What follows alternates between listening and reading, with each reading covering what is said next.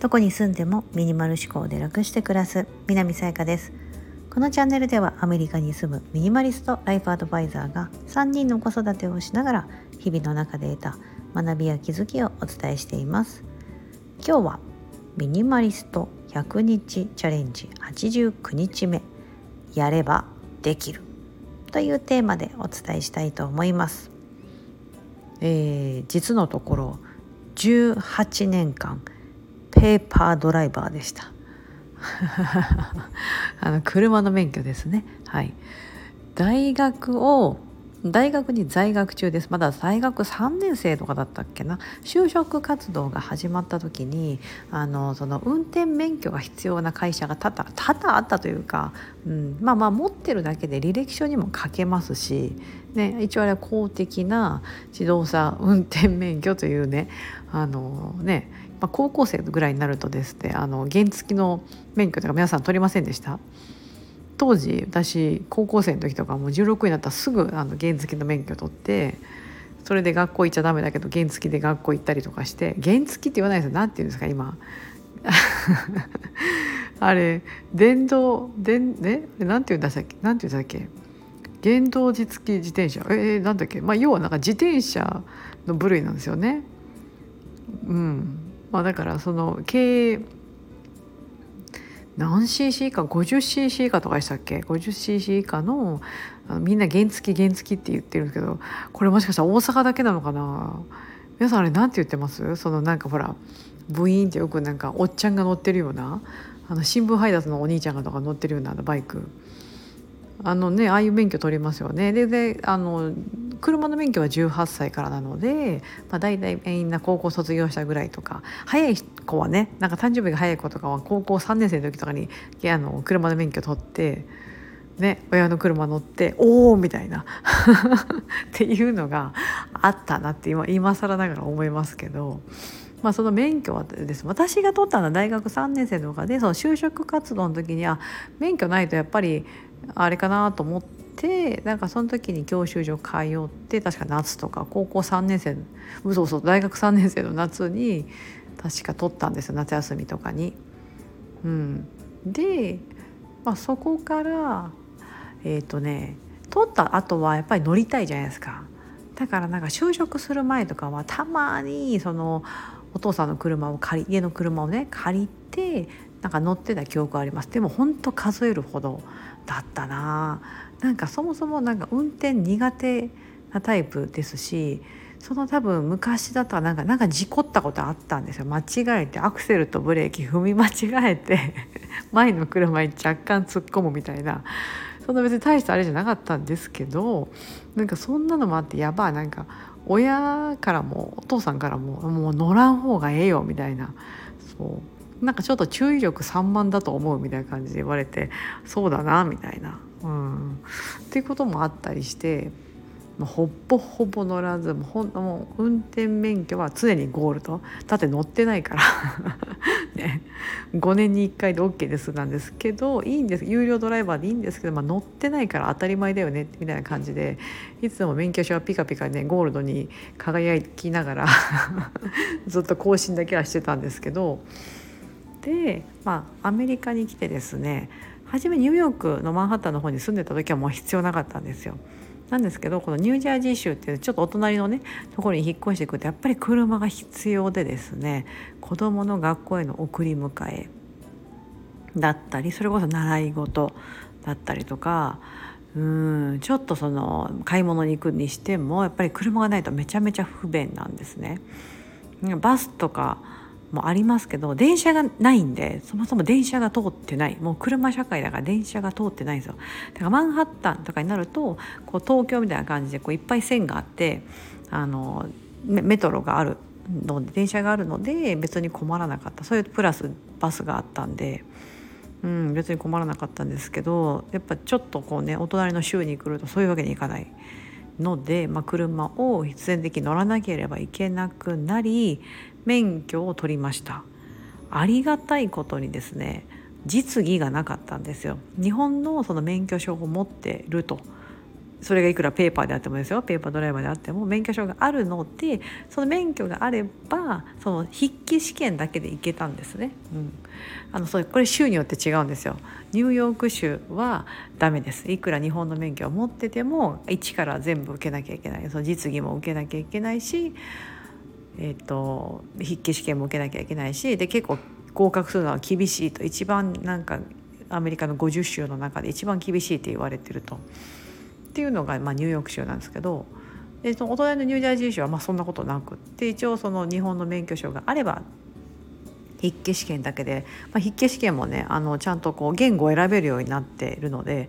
うん、あの全部英語で答えなきゃいけないってことではなかったんですよ。だから非常にラッキーでした。まあ、それでまあ免許を取り、えーと、夫はねもともともう乗ってたので車をですねあの練習して事前にねちょっと広めの駐車場とかにそこまで運転してってもらって先に。でそういうあの行動にというか普通のねあの道に出る前に なんか練習とかしました。なんかあの大きなねあのもうショッピングモールとかあって平日の昼間だったら空いてるんですよね、うん、だからそこで駐車の練習とか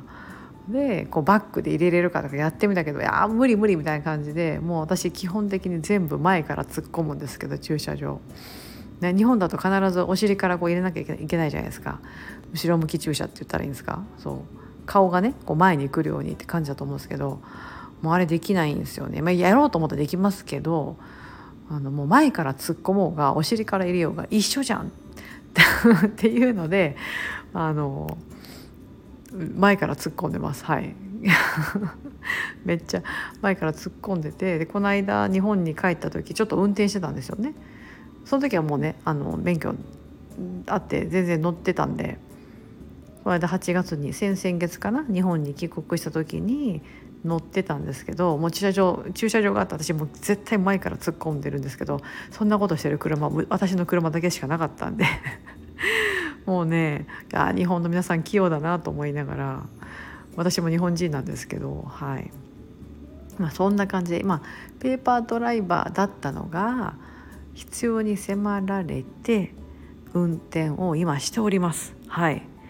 して子供を送り迎えしたりとか、まあ、なんかいろいろしてるんですよ。それで買い物に行ったりとか。自分の用事があった出かけてみたいな。ちゃんと Google マップを使ってですね。迷わずにちゃんと現場にたどり着けると、うん、いうことをや,、まあ、やってましてなんかやっぱやればもう必要に迫られてですけど、まあ、やろうと思ったらだけど何でもできるもんだなと、うん、なんか自分はペーパーだからっていうのでペーパードライバーだからで決めつけて乗らないとまあそこで終わりだと思うんですけどでもね免許を取ってるライセンスがあるということは乗っていいですよっていうこう証拠じゃないですか。うん、でなんか改めてそれはそれでまたもったいないなと思って。うん、なんか誰しもがそのほらペーパードライバーを狙って免許って取らないと思うんですよ。なんか取らなきゃいけないかったりとかあの取って運転できたら便利だよねっていうので取ると思うんですよね。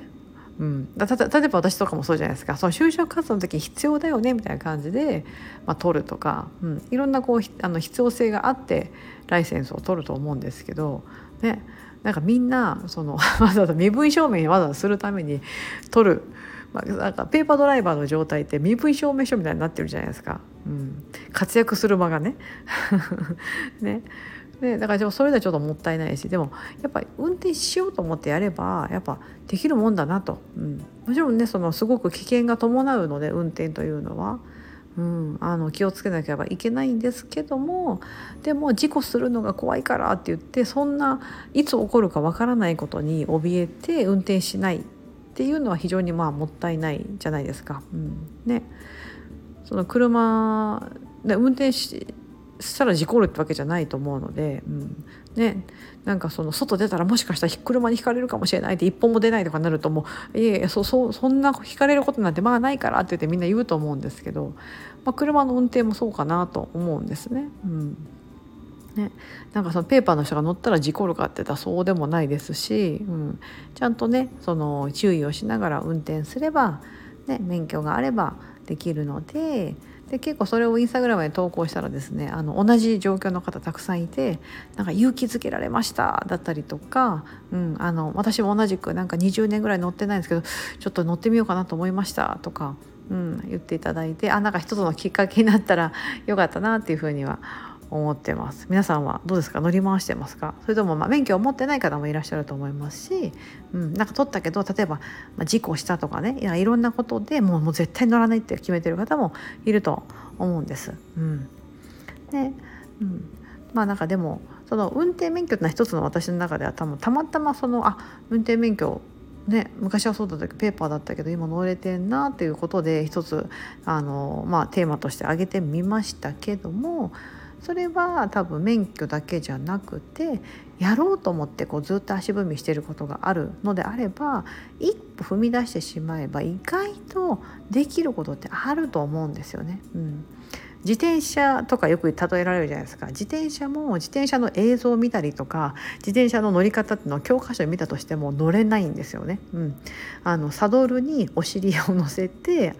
ペダルに足をかけてこう漕ぎ出さないと自転車というのは乗れるようにならない